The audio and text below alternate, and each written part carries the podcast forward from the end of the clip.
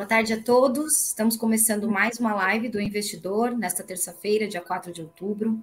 Já se passaram dois dias desde que as eleições definiram o segundo turno entre os candidatos para o presidente do Brasil aconteceram, né? A disputa vai acontecer agora no dia 30 de outubro entre o atual presidente Jair Bolsonaro e o ex-presidente Luiz Inácio Lula da Silva. E o investidor tem feito essa cobertura de perto para ajudar os investidores neste momento, né? Agora que a poeira baixou um pouco mais. E hoje a gente vai conversar um pouco para entender os rumos no mercado a partir de agora, né? Convido o editor assistente do investidor Renato Vieira para participar, que está aqui já na tela, e o diretor de estratégia da consultoria Arco Advice, Tiago Aragão. É, seja bem-vindo, Tiago, Renato. Um prazer estar aqui com vocês. Muito obrigado. Isso aí, estamos juntos. Bom, Tiago, vamos falar um pouco aí sobre domingo, né? O Congresso foi eleito um, um pouco mais, mais hostil, né, do que a campanha do ex-presidente Lula esperava, né, com uma bancada maior ocupada pelo partido do Bolsonaro nesse momento, tanto na Câmara como no Senado, né? Como é que essa configuração ela pode afetar o mercado nos dois cenários, com Lula eleito ou Bolsonaro eleito?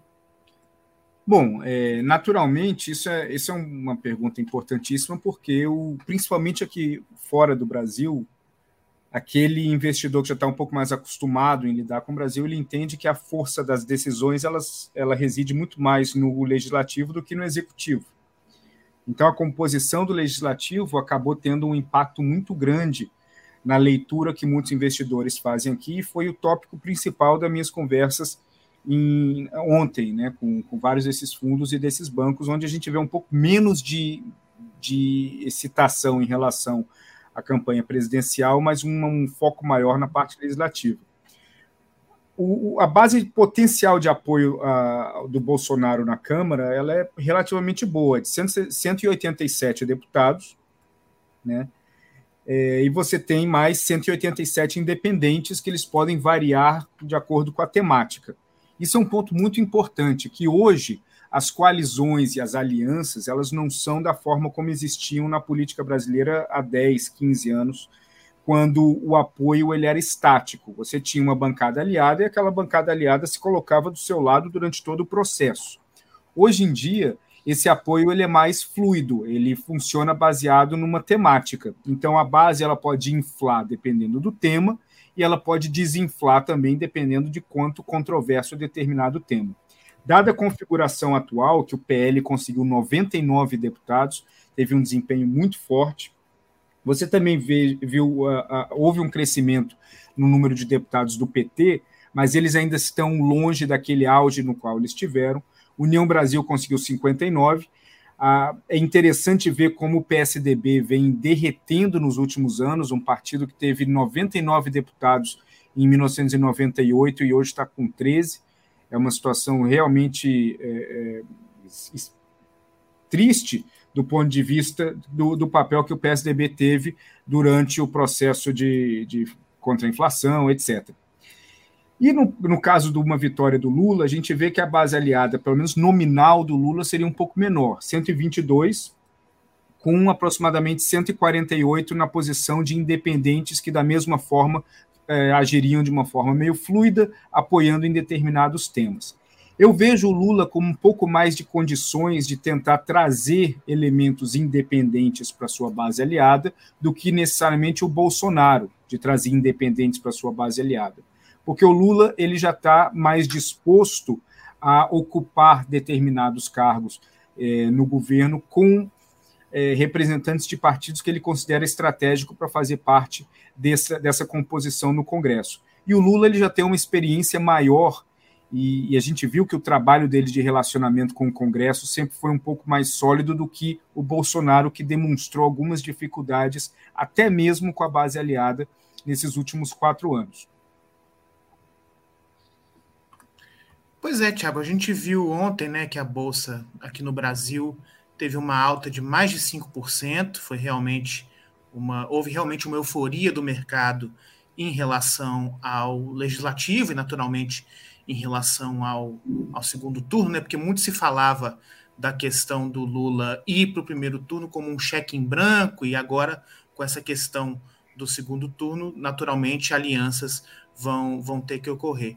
Eu queria que você desse uma leitura do que, que aconteceu ontem na bolsa, porque uma alta de, de 5% é algo muito expressivo e a campanha ainda não terminou, né? A campanha, o segundo turno, na verdade, está tá começando. Queria que você desse uma leitura do que, que aconteceu ontem e por que, que o mercado ficou tão é, eufórico com esse contexto que a gente está vivendo hoje.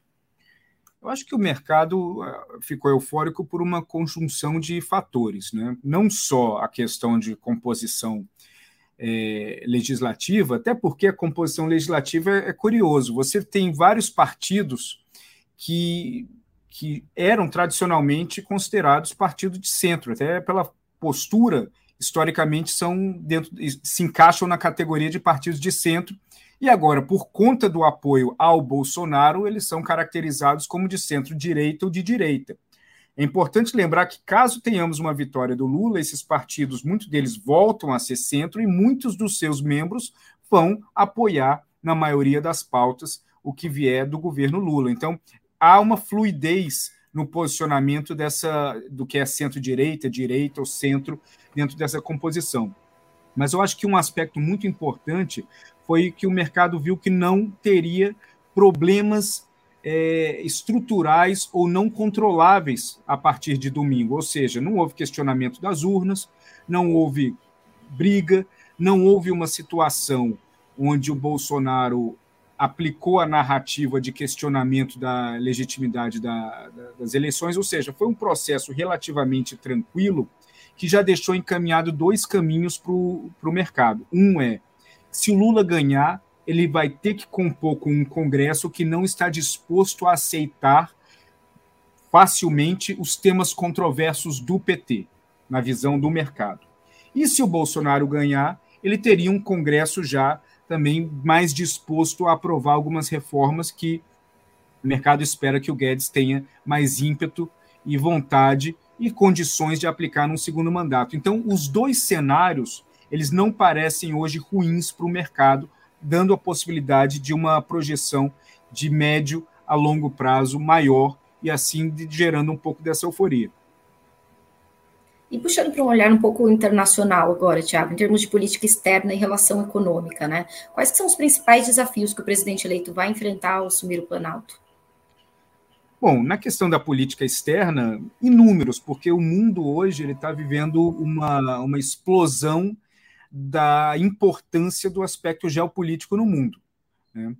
E aí que está que a posição do Brasil ela ainda é muito aberta, porque o que há de, de, de similaridade entre os dois potenciais presidentes, entre o, o Bolsonaro e o Lula, é que os dois concordam, isso é um ponto de convergência neles, né, uma, de uma convergência involuntária os dois concordam que o Brasil deve assumir uma posição neutra em relação a vários temas. Os dois, por razões muito distintas, eles são, é, eles possuem simpatia ao Putin, por exemplo, é, em relação à guerra na Ucrânia. Mas o que existe ali na percepção é de que o Brasil deve ter uma abordagem mais neutra, neutra em relação à Europa, neutra em relação ao que está acontecendo na Ucrânia, um pouco mais neutra em relação às tensões crescentes entre Estados Unidos e China. O que varia e o que está incerto é a aplicabilidade dessa neutralidade, porque existe uma neutralidade por ignorância e existe uma neutralidade estratégica. A neutralidade estratégica, o Brasil passa a ganhar e se fortalecer no relacionamento da, na aplicação da neutralidade, ou seja, se colocando como eventualmente um mediador, ou as suas ações em relação à China não prejudicam suas ações em relação aos Estados Unidos e vice-versa. Então, existe ali uma aplicabilidade dessa neutralidade mais estratégica que nós não vimos.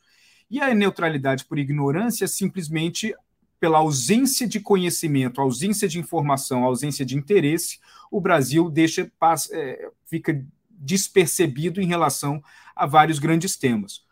O Lula ele já demonstrou que ele tem um interesse maior em política externa, em relações internacionais, do que o Bolsonaro. Isso não quer dizer que ele faça isso bem.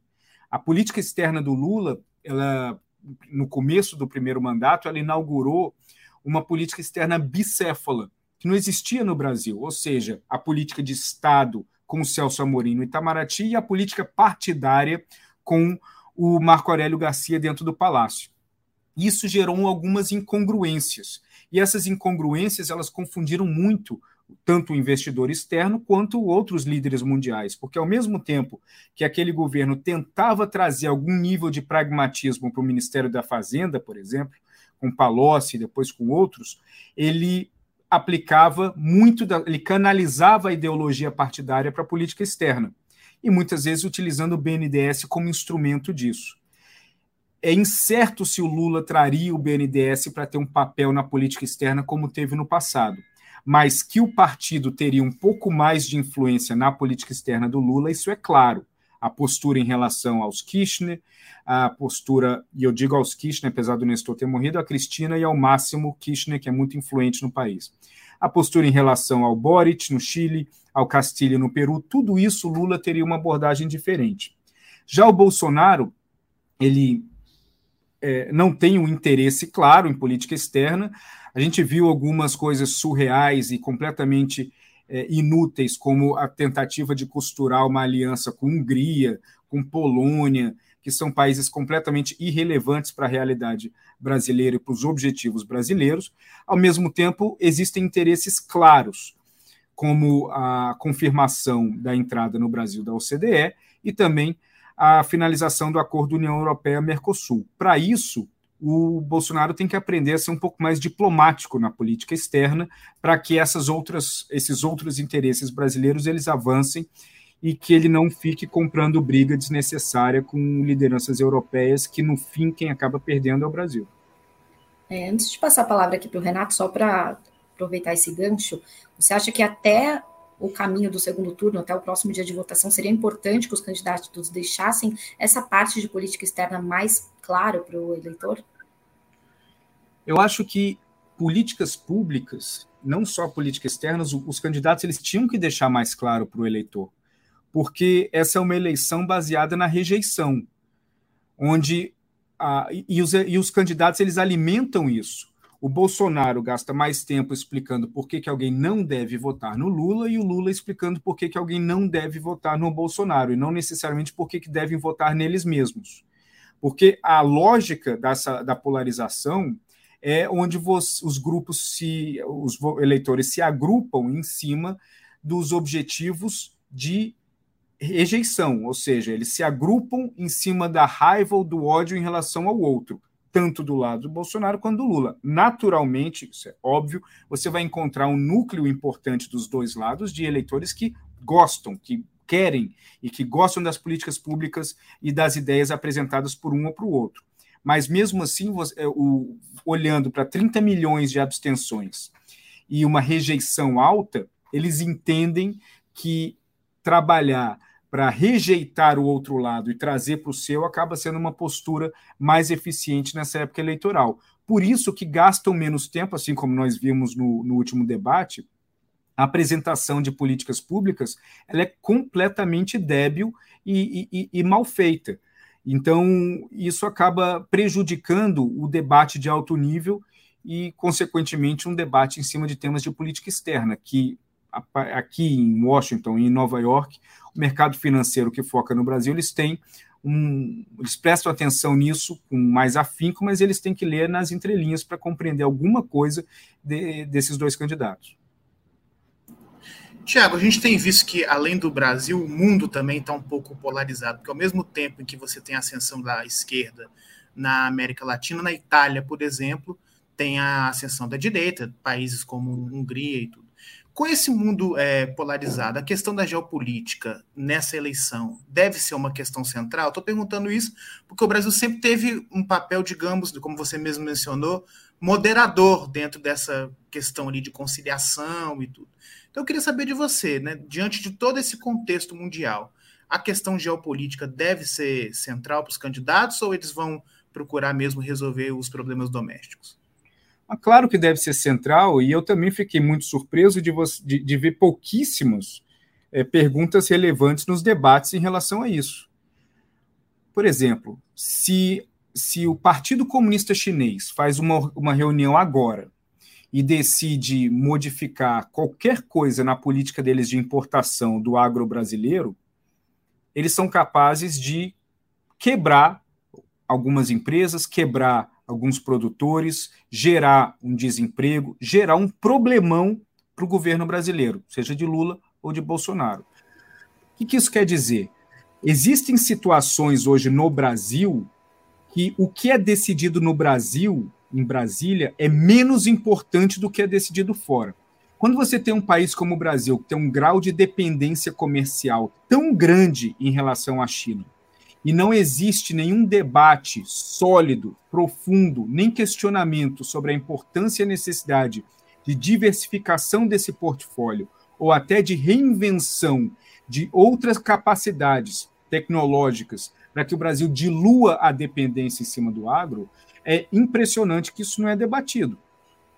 E o, a, o, isso é um problema porque o mundo inteiro está assistindo às tensões crescentes entre Estados Unidos e China, e essas tensões, elas piorando, elas começam a colocar um pouco mais de pressão naqueles países que são dependentes. O Brasil é dependente comercialmente da China. A Argentina é dependente comercial e financeira da China. A Venezuela é dependente financeira da China. E toda a América Latina é. Se amanhã a gente não precisa ter guerra, mas se a gente tiver uma situação onde a escalada é muito mais acentuada e você começa a ter uma onda de sanções, uma onda de bloqueios, ou até uma, necess... uma pressão muito grande para que determinados países diminuam o seu grau de dependência em relação à China, o Brasil não vai saber o que fazer. E não adianta fazer uma viagem para salvar isso, para salvar aquilo, para garantir o fluxo de determinado produto. A realidade, ela destrói qualquer falta de planejamento. O planejamento ele é feito para minimizar a destruição que a realidade traz. E a realidade no mundo hoje, ela é tão dinâmica, tão pesada e que não tem espaço para jeitinho, que é um absurdo o, o Brasil não ter o, e, o, e os candidatos uma postura mais assertiva, inteligente em relação à geopolítica e, às relações internacionais hoje. É bom você ter citado a parte de China, né, considerando que é o nosso maior parceiro comercial. É, agora, falando especificamente dos candidatos, né? Qual candidato seria mais vantajoso para Pequim, né? E como é que isso poderia melhorar essa relação comercial especificamente aqui no Brasil? Você já comentou alguns pontos, mas acho que entender assim, candidato A, candidato B, como é que isso poderia melhorar, né? Com essa relação um pouco mais estreita.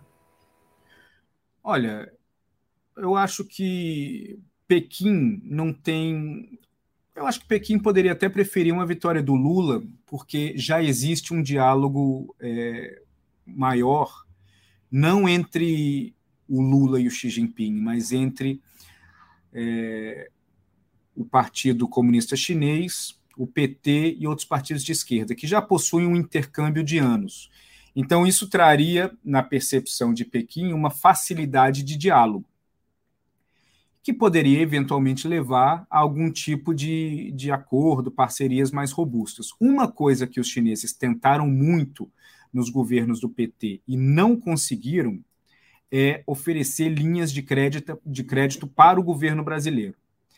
E é, foi uma posição muito boa do governo brasileiro, tanto no governo Lula, Dilma, Temer e Bolsonaro, de não abrir um, um, esse canal, porque esse canal ele acaba gerando uma dependência financeira tal qual nós vemos na Argentina, porque as linhas de crédito elas são muito vantajosas dadas as condições oferecidas e isso acaba gerando um efeito é, acumulador que acaba gerando uma dependência desnecessária para o Brasil. E não deixa também de ser um jeito da China querer influenciar a política brasileira, né? Exatamente. Com a política, com a dependência comercial, eles já conseguem influenciar. É, e isso a gente conseguiu ver claramente no governo Bolsonaro, que começou com uma narrativa muito anti-China durante a campanha, aí foi amenizando, apesar do, das brigas de, de Twitter, que não querem dizer nada, entre o, o embaixador, o Eduardo Bolsonaro, etc. Mas aí o Bolsonaro foi para a China, disse que isso aqui não parece nada comunista, é demais, Xi Jinping é demais, tudo. A situação começou a.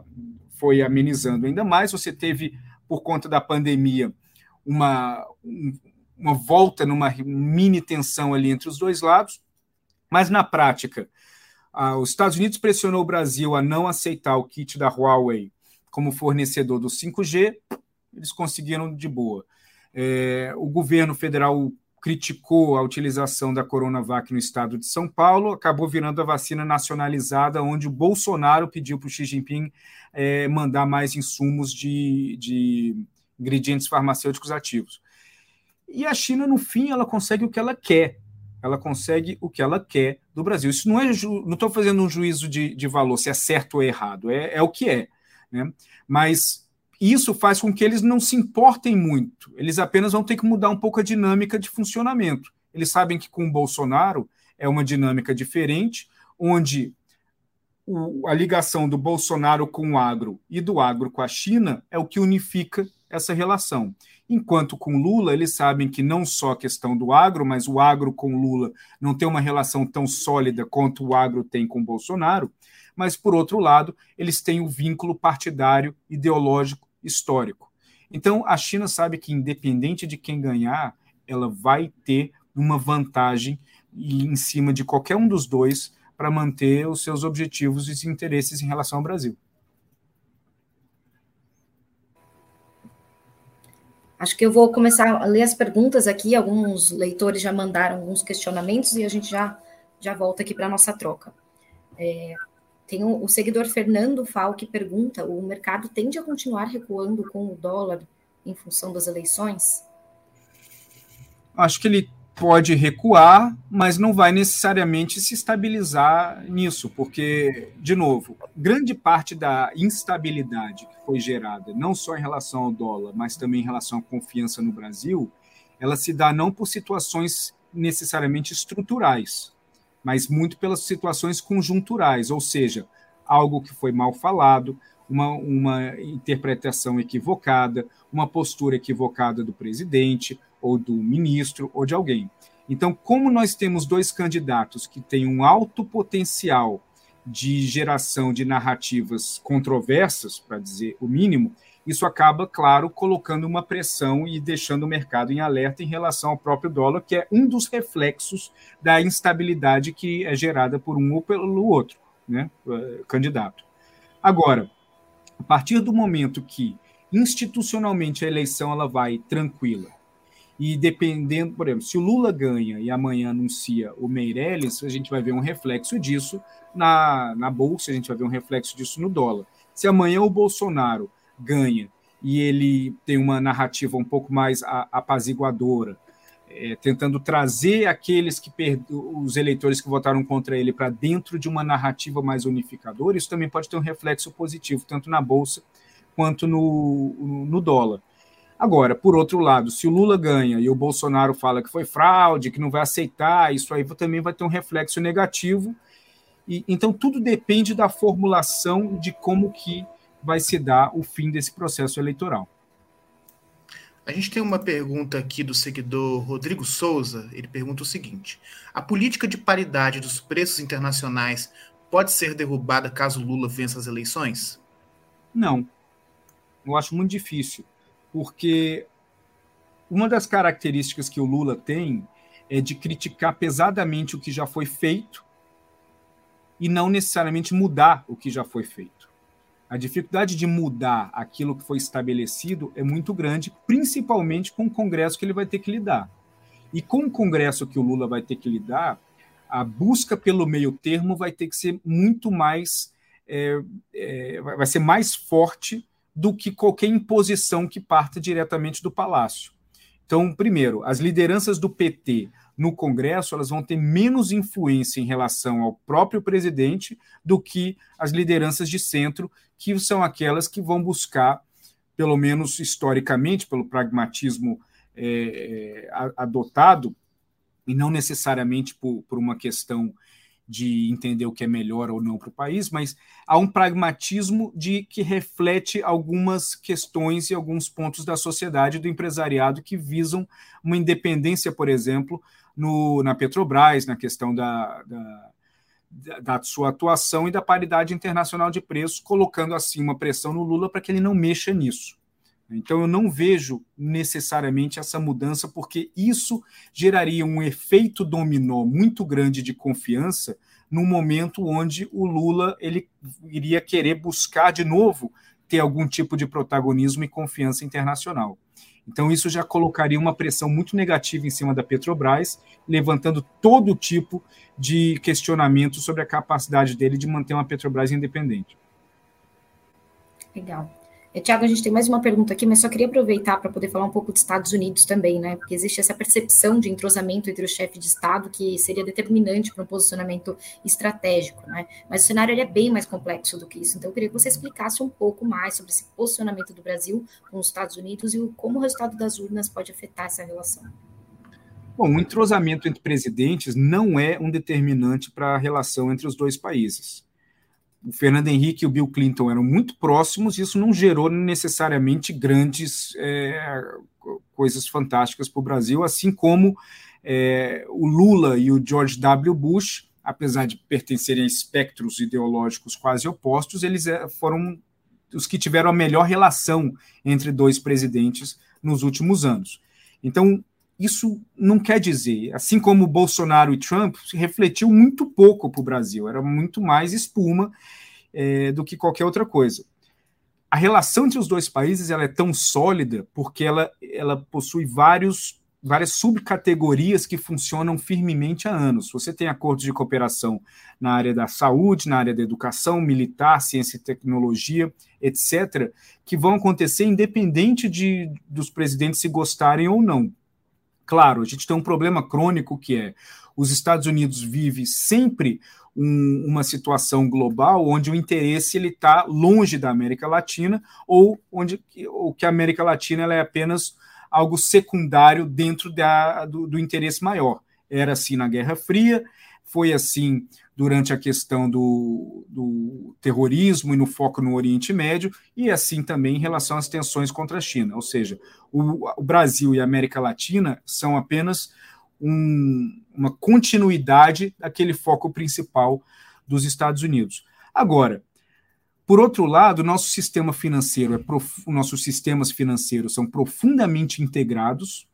Né? O, a atuação de, de vários investidores americanos aqui, de investidores brasileiros nos Estados Unidos, é algo muito sólido, muito forte. Isso tudo vai continuar acontecendo, independente de ser Lula ou Bolsonaro. Com Lula, você pode ter um diálogo melhor em relação ao Biden, mas a tradução desse diálogo para algo concreto dificilmente vai acontecer de novo, dados os interesses que os Estados Unidos têm no mundo e os focos que os Estados Unidos têm no mundo. E com Bolsonaro, mesmo com uma relação mais fria, apesar da relação do Carlos França com o Blinken ser uma relação muito boa, que de certa forma compensa um pouco a, a relação fria entre o Biden e o Bolsonaro, isso também vai ser muito relativo num segundo mandato, dependendo de como que outras coisas mais importantes no mundo acabarem é, é, vão se desenvolvendo, como as tensões com a China e a questão na Europa com a Rússia também.